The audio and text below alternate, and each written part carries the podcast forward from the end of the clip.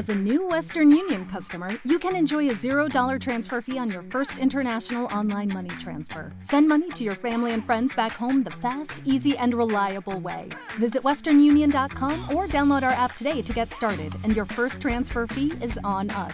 FX gains apply, not available for credit cards and transfers to Cuba. Services offered by Western Union Financial Services Inc. and MLS 906983 or Western Union International Services LLC and MLS 906985. 4. El laberinto gris. La nueva esperanza flotaba en medio de la nada. Después del tercer salto se habían cortado las comunicaciones y tampoco existía cartografía sobre aquel sector del hiperespacio. Los hipercartógrafos trabajaban a todas horas con los ordenadores, y los escáneres trataban de hallar una vía adecuada para aproximarse más a su destino. La geometría del hiperespacio era diferente a la del espacio normal.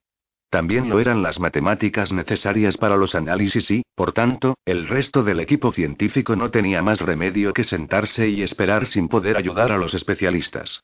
La tripulación tenía bien poco que hacer, salvo aguardar las indicaciones de los hipercartógrafos para introducir las nuevas coordenadas en el ordenador de navegación. Y así un salto tras otro. Muchos de los viajeros se reunían en el comedor, que también estaba pensado para servir de sala de juntas y conferencias. Era un recinto grande pero irregular situado entre la cocina y el hangar número 2. A Richard se le antojaba uno de los espacios peor diseñados de la nave, pero ahora ya no podía hacer nada para remediarlo. El teniente Anderson estaba empeñado en hablar con él de temas trascendentales, y para asegurar la paciencia de Richard le obsequiaba con un café excelente. Yo mismo lo he preparado. He traído café de Colombia en mi equipaje. Le aseguro que en los momentos difíciles un buen café puede obrar maravillas. No hay droga capaz de incrementar de un modo más sano la actividad cerebral y, a la vez, serenar el espíritu. En la universidad preferíamos la novocaídoprilicina 7, aseguró Richard vehementemente. El café no funde el cerebro y sabe mejor. Por cierto, acabo de ver a Rodríguez, el jefe de los cartógrafos. Me ha asegurado que ya empiezan a tener una vaga idea de a dónde hemos de ir. La segunda estrella a la derecha y, ¿cómo dice? Nada, recordaba un viejo cuento infantil. Debe de ser maravilloso ser cartógrafo del hiperespacio. 6. Hallar senderos en esa eterna bruma gris, donde no existe ni tan siquiera el espacio y, no me lo recuerde, ¿quiere? Richard no lograba animarse de ninguna manera. Desentonaba por completo en aquella expedición de gente aventurera, motivada y con ganas de pasar a la historia. Es más, un solo error suyo sería suficiente para que la nueva esperanza se perdiera por siempre en medio del no ser. Maravilloso. Oye, Richard, no entiendo por qué se te ocurrió ofrecerte voluntario para esta misión. Esta sí que es buena. Yo nunca me he ofrecido voluntario para nada. Me cogió por banda el vicealmirante y me dijo, muchacho, el gobierno de la corporación te necesita. ¿Podemos contar contigo? ¿Qué iba a contestarle yo? No, señor, apáñenselas como puedan, que yo no quiero saber nada. Mi carrera se habría acabado antes de empezar. En cambio, ahora tengo esperanzas de poder ir a trabajar a un hermoso planeta, con sol y oxígeno en la atmósfera, donde para suicidarse no baste con abrir la ventana, y listo. Si sobrevivo. La charla se fue banalizando hasta que Andersen y Richard pudieron hablar con normalidad. El ingeniero lo ignoraba casi todo sobre los integrantes de la tripulación y sus cometidos respectivos cuando arribaran a su destino. Andersen se los fue presentando, y finalmente todos terminaron compartiendo relatos de viajes anteriores. Recuerdo una vez en Delta Zephyr contaba un voluminoso oficial, una de las guerras de sucesión de los clanes Ilir en la que tomamos parte, que nuestra nave sufrió un impacto justo al saltar al hiperespacio. Eso modificó el impulso en el momento crucial y cuando nos reintegramos en el espacio normal estábamos completamente perdidos. El oficial de hipercartografía estuvo durante días enteros tratando de calcular por dónde se salía de allí. No había manera de hallar un sendero claro, y estábamos a un parsec del sistema más cercano. Cuando ya empezábamos a desesperar y preparábamos las congeladoras para echarnos a dormir y regresar en un viaje subluz por el espacio normal, nos llegó un mensaje. Decía más o menos así. No deseamos inmiscuirnos en asuntos militares de la corporación, pero llevan ustedes varios días interrumpiendo nuestros trabajos. ¿Pueden decirnos cuándo piensan marcharse? Establecimos contacto y solo entonces descubrimos que nos habíamos parado a dos pasos de un observatorio astronómico. Lo habían situado lejos de cualquier estrella para evitar interferencias y disponían de los equipos más silenciosos de toda la galaxia. Nuestros mejores escáneres no habían sido capaces de detectarlos. Y eran aliados nuestros. Nos habría bastado una llamada para obtener los planos más detallados posibles, recién elaborados por ellos. Un relato perfecto para elevar la moral, farfulló Richard. A mí me ocurrió algo más gracioso todavía, se apresuró a contar Steve Giral, el exobiólogo principal, que gozaba de una merecida fama de bromista. Ocurrió en Retelner, un piojoso mundo lleno de babosas, hierbas venenosas y mares sulfurosos. En el momento de partir descubrimos que las memorias del ordenador se habían deteriorado y faltaba precisamente la información hipercartográfica de nuestro sector. Maldijimos todo lo que se podía maldecir, pateamos el bloque de memoria holo hasta rompernos las botas y nos emborrachamos hasta agotar la última gota de ginebra. Pero después de todo eso, aunque parezca imposible, seguíamos en el mismo sitio y había que salir de algún modo. Decidimos partir e improvisar sobre la marcha. Recuerdo que los pilotos tenían muy mala cara cuando nos dejaron para ir al puente, y peor cuando volvieron. Fue un salto corto. Duró dos días, que nos pasamos orando a Darwin los biólogos y supongo que a Magallanes los pilotos. Cuando por fin nos reintegramos, estábamos en el espacio conocido. Habíamos viajado en la dirección adecuada. Felicitamos a los pilotos, los besamos, violamos, y lanzamos por los aires. Cuando nos hubimos tranquilizado, alguien se acordó de preguntar cómo se las habían apañado. La respuesta fue maravillosa, poesía pura. Le pedimos al ordenador que generase rumbos al azar y cuando vimos uno que parecía bonito, dijimos, este. ¿Crees que esta historia es cierta? Le preguntó Richard Andersen con aspecto preocupado. En absoluto. Las posibilidades de que algo así saliera bien son de una contra un billón. Pero no te preocupes, nosotros llevamos a los mejores cartógrafos que han podido hallar en un parsec alrededor de Kelton. Había muchos para elegir. Solo estos. ¿Puedo decir que me lo temía? Finalmente los altavoces avisaron de la inminencia de un nuevo salto. Toda la nave comenzó a vibrar notoriamente, mientras los motores tornaban a entregar su máxima potencia. Richard contempló la pantalla que mostraba el exterior. Una nueva explosión devastadora de luz y radiación que los mataría si no fuera por los escudos energéticos, una nueva sensación extraña en la boca del estómago y la nueva esperanza se deslizaba de nuevo por los evanescentes senderos del laberinto gris del hiperespacio. Una semana después retornaron al espacio normal para poder dejar una estación repetidora de comunicaciones cuánticas, y también para que los hipercartógrafos rehiciesen sus cálculos. Después volvieron a realizar un nuevo salto. Y después otro. Y otro. Y otro más. Y... 5. El planeta blanco. Tras efectuar un último salto, la nueva esperanza emergió al espacio normal dentro de un sistema estelar doble, repleto de meteoritos que se desplazaban en todas direcciones. Nada más realizar la primera exploración somera del sistema, el capitán de la nave ordenó la máxima alerta. Todos los sensores y radares fueron activados y se desplegó un detector de ondas gravitatorias de alta sensibilidad, a fin de prevenir mejor la posible colisión con alguna roca vagabunda. Parecía exactamente el tipo de sitio al que a nadie le gustaría llegar. El capitán Blair Ribot estaba francamente preocupado, y el resto de la tripulación se percató pronto de ello. Los altavoces dieron instrucciones de que todos se pusieran su traje de vacío y se mantuvieran listos para una emergencia, como una descompresión súbita o un corte de energía. La nueva esperanza no podía presumir precisamente de tener un casco blindado. La ausencia, al menos oficial, de armamento ponía las cosas más difíciles, pues no podían destruir los objetos que fueran a chocar contra ella. Sin embargo, las posibilidades de un impacto eran muy escasas. Por muy grande que fuera la cantidad de rocas, difícilmente coincidirían con la nave en la vastedad del espacio. De todos modos, eso no impedía que estuviesen nerviosos, ni justificaba la despreocupación. Los astrónomos confeccionaron rápidamente un mapa de las regiones donde el juego de gravedades de los dos soles permitía la presencia de planetas en órbitas estables, y también las zonas con mayor densidad de asteroides. Apuntando los telescopios y sensores de gravedad a los lugares indicados, descubrieron tres planetas. Dos de ellos se hallaban a una enorme distancia de los soles. Describían una órbita externa a ambas estrellas, por lo que las temperaturas habían de ser necesariamente muy frías. La vida allí era imposible. Según los escáneres eran mundos pequeños, constituidos por rocas y algo de metano, amoníaco e hidrocarburos diversos congelados en la superficie. Ninguno de ellos emitía señal alguna.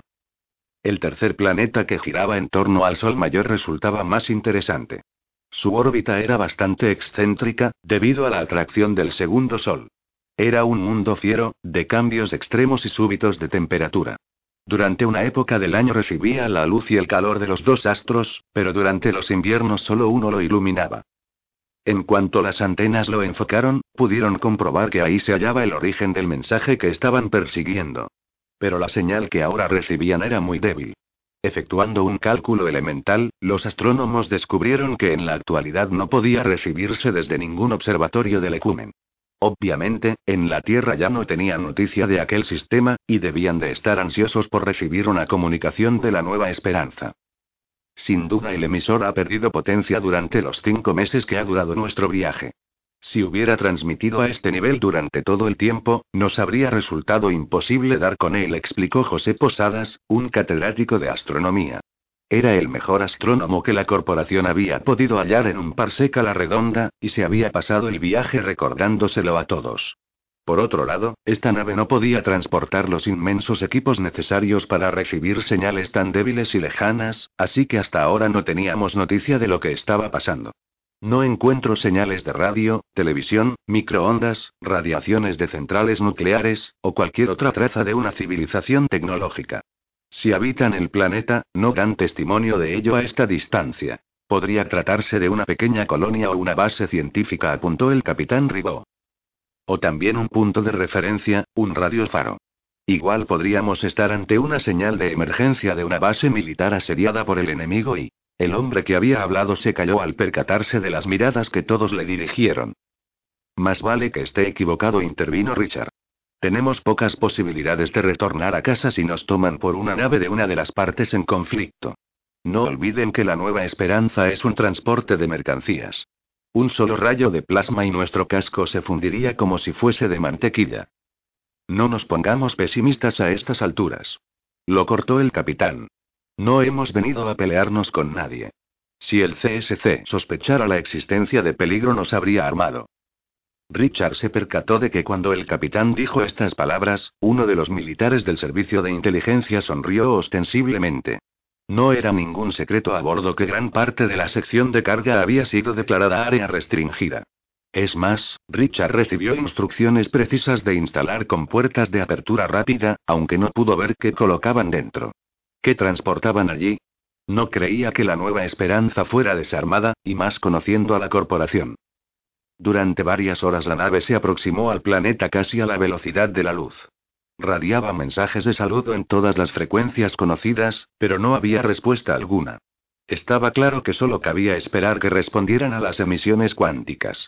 Las señales de radio y televisión llegarían unos minutos antes que la nueva esperanza, pero preferían hacerse notar al máximo, más que nada para evitar que un artillero asustadizo creyera que se trataba de un ataque por sorpresa. Conforme se acercaban al planeta, este iba creciendo en las pantallas. Los telescopios ópticos podían mejorar la resolución y todos estaban atentos por si descubrían algún detalle revelador. Aún así lo único que podían percibir con claridad era su color. Era un planeta blanco, muy blanco. Tan solo una franja más oscura circundaba el ecuador. Suponían que el blanco correspondía al hielo, ya que los espectrómetros indicaban la presencia de agua. Tenía casi la misma masa que la Tierra, pero su volumen era superior, lo que indicaba una menor densidad. Mientras todos los demás estaban pendientes del planeta, el oficial de comunicaciones se afanaba en otra tarea. Finalmente se dio por vencido, y llamó la atención de sus compañeros. Señores, ya sabrán que desde hace unas semanas la corporación está enviando un mensaje de respuesta a los alienígenas, para que a estos no les pille de sorpresa nuestra llegada. Lamento comunicarles que nos resulta totalmente imposible recibirlo. No hay ni rastro de él. Hubo un murmullo de consternación en todo el puente. Todos sabíamos que sería muy difícil captarlo, prosiguió. No disponemos de transmisores tan potentes. Se requiere enviar un haz finísimo, de apenas unas milésimas de segundo de arco. La más mínima imprecisión en los cálculos, y el rayo se enviará en una dirección infinitesimalmente errada. El resultado es que muy probablemente aquí no haya llegado la señal de la corporación. Por tanto, los presuntos alienígenas no pueden tener noticia de nuestra venida. Todavía podemos enviar una señal a la Tierra, dijo el capitán.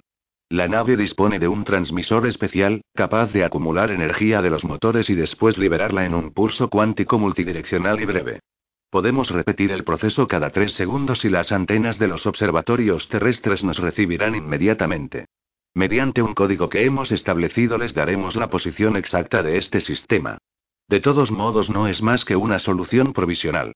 Tan pronto arribemos al planeta podremos instalar una estación orbital de comunicaciones y hacer funcionar los repetidores que hemos sembrado por el camino.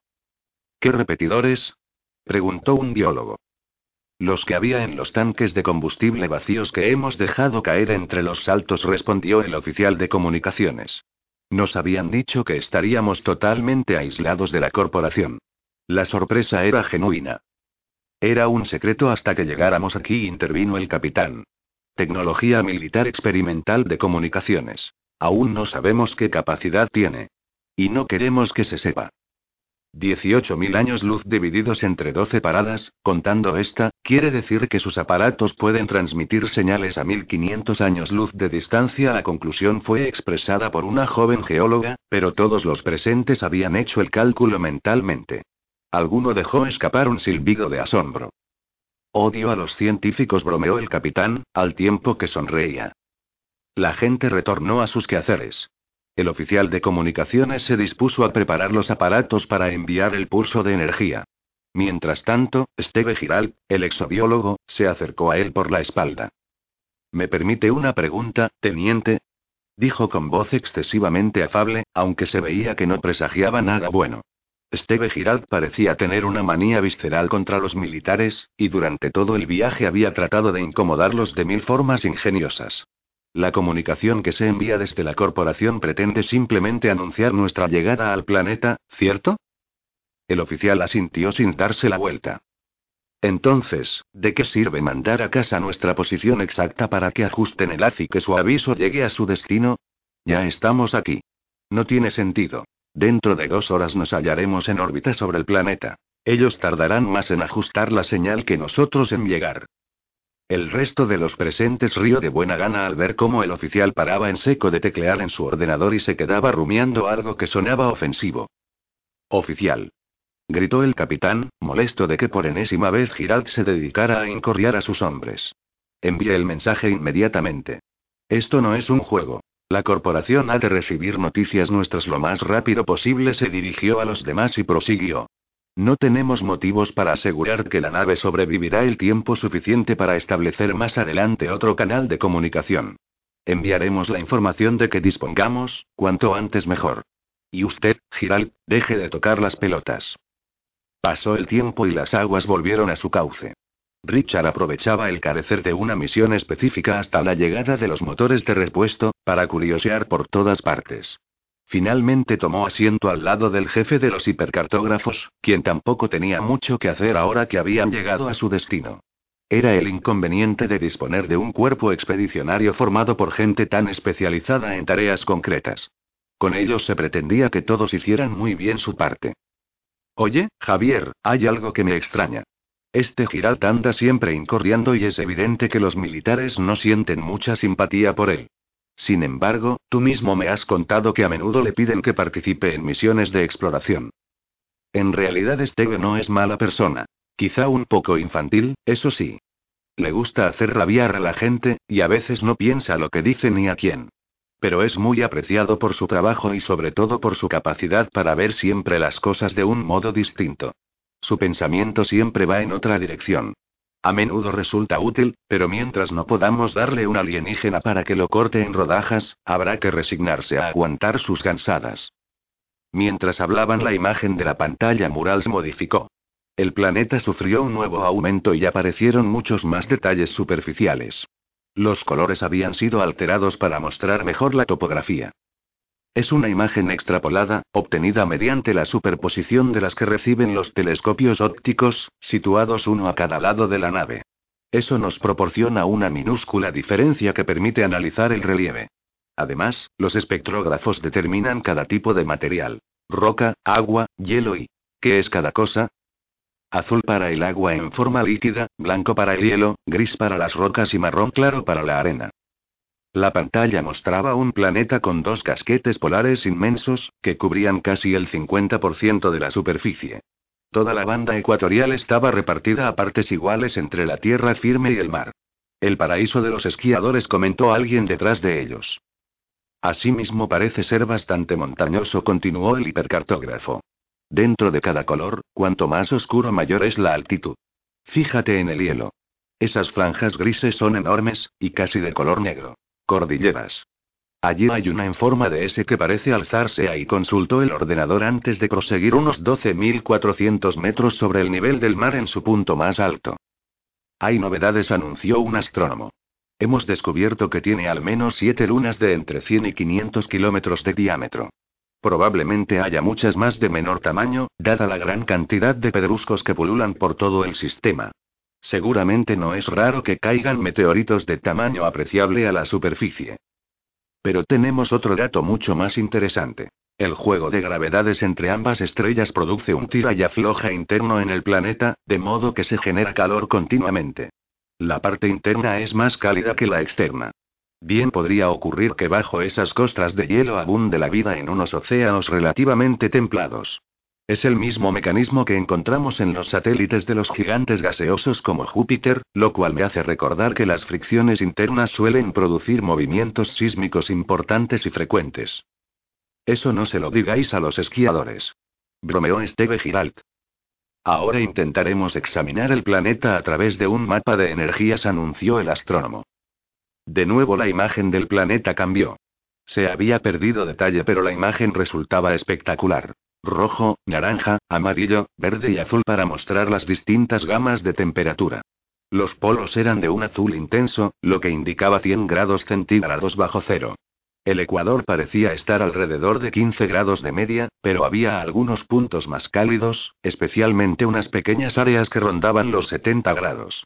Alguien aventuró la hipótesis de que podría deberse a aguas termales o fenómenos de tipo volcánico. De ese modo el interior caliente del planeta cedía parte de su energía al exterior, y eso podía resultar muy importante para las posibles formas de vida presentes. ¿Y aquel punto blanco?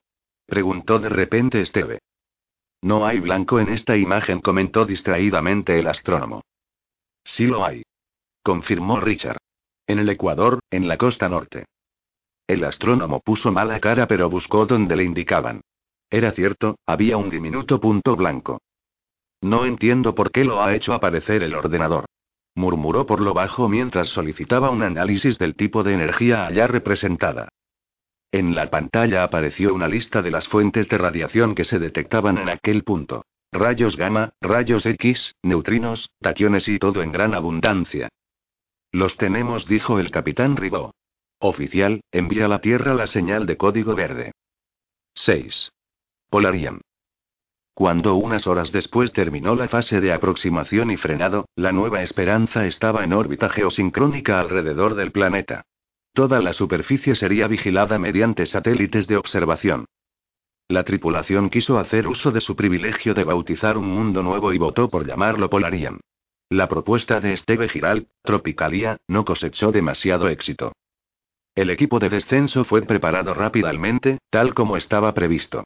Pilotaría la lanzadera el teniente Íñigo Andersen y lo acompañaría Nuria Ortega, en calidad de exoantropóloga, una disciplina que hasta entonces había formado parte de la arqueología y que estaba a punto de convertirse en una ciencia viva.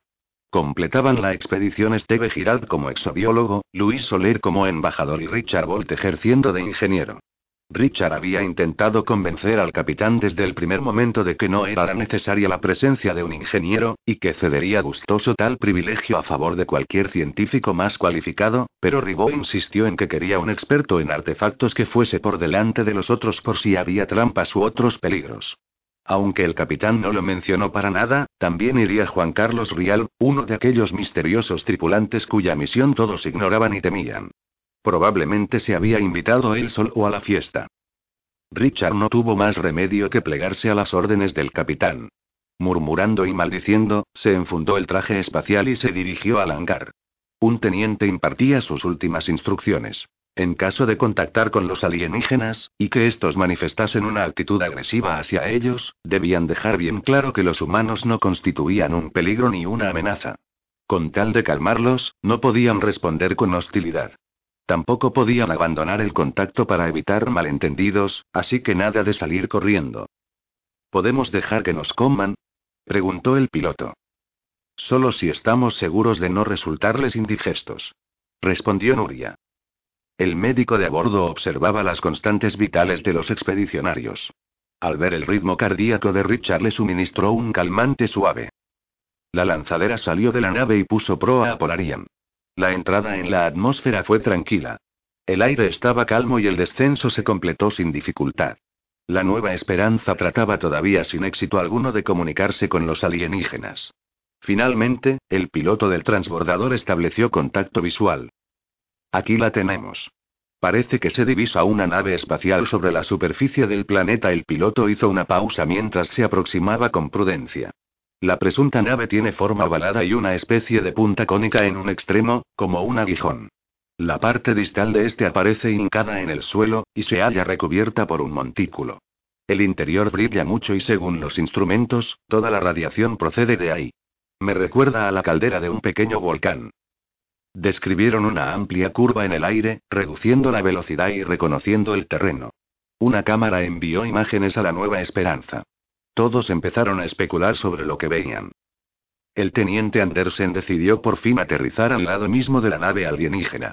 Descendieron uno a uno con Esteve Giralta la cabeza.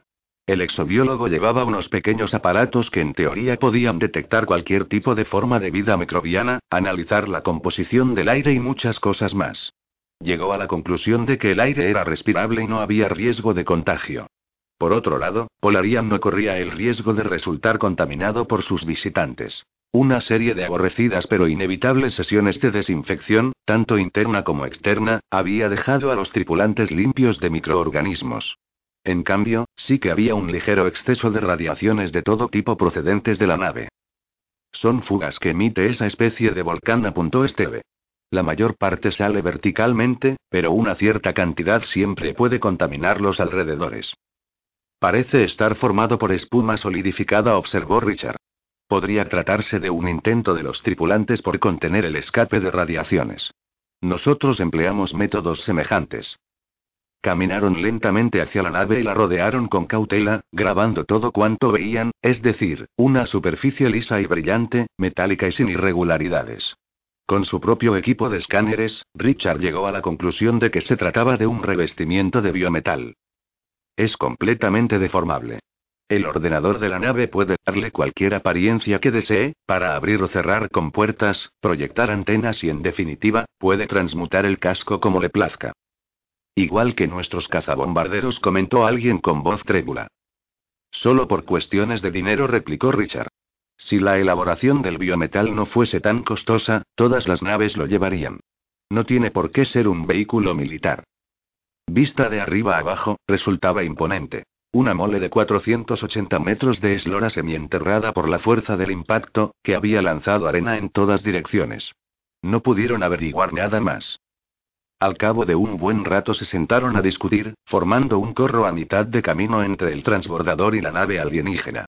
Alguien le encasquetó el mote de huevo de plata, que de inmediato se hizo popular. Mientras los demás hablaban, Richard se levantó para sentarse en donde hubiera menos piedras, que eran bastante puntiagudas. Al hacerlo notó algo curioso. Una buena parte del suelo tenía los guijarros hundidos, como si una presión se hubiera ejercido sobre ellos. ¿Era un camino que conducía hasta la nave? Sin decir nada dejó el grupo, encaminándose hacia el vehículo alienígena. La pista llamada conducía hacia un lugar preciso.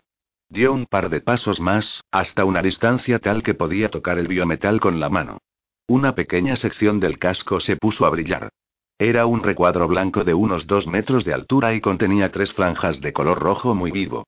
Richard no sabía qué hacer, pero detrás de él se acercaban a la carrera sus compañeros, que también se habían percatado de lo sucedido, animándolo a tocar los rectángulos rojos. Sin pensárselo más, Richard acarició con los dedos las tres franjas y un amplio sector del casco dejó de existir. El metal había fluido como si de mercurio se tratara, dejando una amplia abertura a pocos centímetros del suelo. Sus compañeros quedaron mudos a su lado, contemplando el interior del huevo de plata. Ante ellos se abría un largo pasillo, jalonado de oquedades en ambos lados.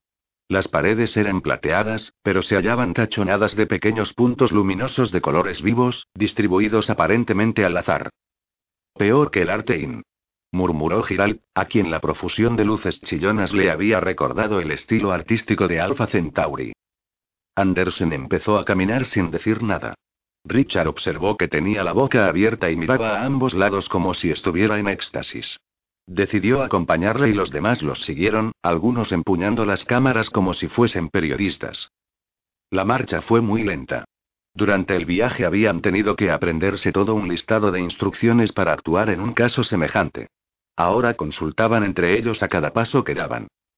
Desde la nave les recordaron que la puerta podía haberse abierto con tanta facilidad porque alguien, desde el interior, quizá los estuviera observando. Tal vez les hubieran permitido la entrada. Ello les obligaba a extremar las precauciones, no fuera a enfadarse su desconocido anfitrión. Los exploradores avanzaron, inspeccionando y grabando cuanto veían hasta el más nimio detalle. A menudo se detenían para filmar con detenimiento complicados mecanismos, objetos colgados de las paredes o raros símbolos que se iluminaban cuando pasaban a su lado. En una sala abierta hallaron unas vitrinas que contenían trajes espaciales, escafandras y artilugios varios. Los había de dos tipos. Unos de dos metros de altura y otros de dos y medio. También diferían en los detalles. En el centro de la sala podían verse unos vehículos con o sin ruedas que parecían disponer de cuatro plazas, dentro de unos círculos verdes pintados en el piso. Uno de dichos círculos estaba vacío. Desde la Nueva Esperanza les pidieron que tomaran primeros planos de todas las piezas de los trajes espaciales. Mientras lo hacían, los presentes en la sala discutían acerca de la vestimenta. Pueden ser indumentarias diseñadas para machos y hembras, dijo alguien. O castas diferentes, respondió Steve Giralt. Recuerda que son insectoides, o algo parecido. Podría tratarse de trajes para los guerreros y los trabajadores, por ejemplo. Amos y esclavos, sugirió Juan Carlos Rial. Quizá nos enfrentamos a una especie que ha sometido a otras para que le sirvan. Seguramente ahora nos están tomando las medidas a nosotros. No seamos paranoicos y también pueden venir acompañados de androides o mutantes, apuntó Nuria Ortega, la exoantropóloga. No tienen que haberlos fabricado exactamente igual a ellos, aunque nosotros sí lo hagamos. Los hombres que inspeccionaban los vehículos les informaron que uno de ellos presentaba el fuselaje abierto y al parecer alguien había estado hurgando en su interior. Parece que esta gente tuvo verdaderamente mala suerte. Incluso se les averió este cacharro, seguramente durante el aterrizaje forzoso. Y falta otro. ¿Dónde demonios estará? murmuró Rial, pensativo. Continuaron el recorrido por la nave y hallaron otras salas, grandes y pequeñas. En la mayoría de los casos no pudieron averiguar para qué servía nada de lo que encontraban. En otros especulaban sobre si sería una cocina, un baño o alguna otra cosa. Lo que sí vieron claramente fue que una de las habitaciones era una sala de hibernación. Otra parecía un laboratorio bastante completo y complicado, lleno de todo tipo de instrumentos. Al cabo de 30 minutos llegaron al puente de mando, y pudieron ver con sus propios ojos el lugar donde se efectuó la grabación del mensaje de petición de auxilio. Recogieron diminutas muestras de tejidos y células de las cápsulas de hibernación, confiando en que fuesen material biológico procedente de los alienígenas. Analizaron el contenido de lo que parecían dispensadores de alimentos y tomaron medidas de las habitaciones, los pasillos, los trajes espaciales y así durante horas. Richard se paseaba por los corredores arriba y abajo a la caza de compuertas cerradas y artefactos que grabar con su cámara. El embajador parecía muy fastidiado. Lo miraba todo y rumiaba en silencio. Durante las horas siguientes recorrieron toda la nave una y otra vez, hasta aprendérsela de memoria. No había nadie, ni quedaban rincones por descubrir. Mientras, la lanzadera había efectuado un par de viajes más hasta la Nueva Esperanza, transportando cada vez más gente y equipo de todo tipo. En pocas horas se instaló una compleja red de cámaras en todos los rincones de la nave y sus alrededores.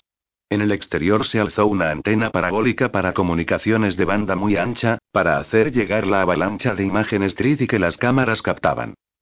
Mientras, otra lanzadera colocaba en órbita en torno a Polarian una red de satélites de observación y una estación repetidora de telecomunicaciones a larga distancia, uno de los secretos de la Armada. Desplegaron una gran antena en forma de disco dorado que intentaba detectar el ecumen para recibir y enviar datos por vía cuántica. El contacto se estableció y comenzaron a llegar mensajes de la Tierra. El equipo de científicos que se había reunido allá dejaba en ridículo el que había en la Nueva Esperanza. Un millar largo de especialistas en los temas más diversos se dispuso a analizar los datos que llegaban con más detalle que la propia tripulación de la nave. El capitán Ribot también pudo hablar con sus superiores.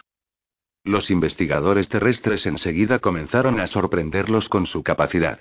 En pocos minutos elaboraron un plano de la nave alienígena a partir de las imágenes y los datos de telemetría de las cámaras holográficas. El 43,22% del volumen de la nave consistía en pasillos y áreas habitables, y la disposición de las luces estaba meticulosamente diseñada para optimizar la visión de seres de dos metros de altura con ojos facetados, y muchos más datos que a los expedicionarios no les interesaban ni servían para nada. Doce horas más tarde, los expedicionarios estaban exhaustos y no sabían nada más acerca del huevo de plata, pero desde la Tierra continuaban llegando instrucciones, normalmente incomprensibles, acerca de cosas que debían hacer urgentemente. Medir esto y aquello, instalar una cámara en tal sitio, tratar de arrancar una de las semiesferas luminosas del pasillo o cantar a grandes voces una balada popular delante de una pared. A base de muchas pruebas lograron filmarse a sí mismos en la cámara que había transmitido el mensaje de socorro. A modo de travesura, lo reemplazaron por una divertida parodia y lo radiaron por el canal cuántico. Inmediatamente llegaron órdenes estrictas de reponer la grabación alienígena y no interrumpirla bajo ningún concepto. Según la Tierra, una expedición alienígena podría estar de camino para socorrer a los accidentados. No sería buena idea que acusaran a los humanos de cortar la llamada de auxilio. Richard se estremeció al pensar que podía arribar en cualquier momento una nave extraña y colocarse al lado de la Nueva Esperanza. ¿Cómo se tomarían su injerencia? ¿Qué relación establecerían con ellos? Cansados después de tantas horas de trabajo, algunos expedicionarios decidieron ir al otro lado de una pequeña loma a tomar un bocado y descansar. Juan Carlos Rial, uno de los tripulantes incógnita, resultó ser un hombre bastante simpático ahora que, de alguna manera, parecía haberse tranquilizado. No hallar ni rastro de seres inteligentes le había quitado un peso de encima. Recogió ramas secas por los alrededores y preparó un pequeño fuego, animando a los demás a tomarse ese descanso como una fiesta informal. En un viaje a la Nueva Esperanza, Steve Giralt había aprovechado para traerse una botella de ginebra. Andersen sacó de un bolsillo su paquetito de café y Richard fue desenlatando víveres que había recogido en el transbordador. Delicioso este café del planeta Colombia exclamó Richard cuando Andersen le pasó una taza. Andersen sonrió al oírle, pero no dijo nada. Girald comentó que había llevado las muestras de tejidos al laboratorio de la nave. Serían sometidas a diferentes pruebas, especialmente análisis de código genético. Suponiendo que haya, comentó Luis Soler. Lo hay, acabo de comprobarlo. Se trata de cadenas dobles de polinucleótidos, cuyo paralelismo con el acné es asombroso. En ese momento llegó Nuria Ortega, se quitó la escafandra, que cerca de la nave llevaban por temor a la radiación, y se sentó visiblemente abatida. Hoy podía haber sido un día maravilloso, comentó. Bastaría con que hubiera alguno de esos seres aquí, y sería la primera exoantropóloga que pudiera ver su objeto de estudio vivo. Hasta ahora solo hemos hallado ruinas antiquísimas en docenas de planetas.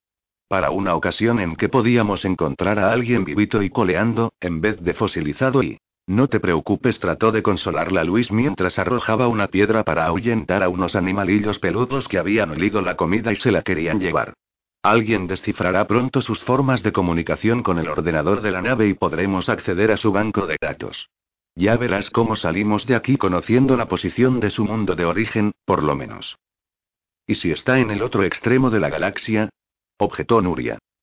De un modo u otro llegaremos hasta ellos y podremos saludarles. Richard se horrorizó ante la idea. Espero que no nos envíen a nosotros. exclamó. Confío en que el motor de repuesto nos devuelva a casa, no que nos lleve en dirección opuesta. Mientras decía esto, les llegó un aviso de la nave. La comunicación instantánea con la Tierra se había cortado. Al parecer una de las estaciones repetidoras no había resistido la altísima energía necesaria para la transmisión y había fallado. ¿Y ahora, qué? preguntó Andersen. Nos dejarán en paz, respondió Richard. Tanto da, comentó Luis.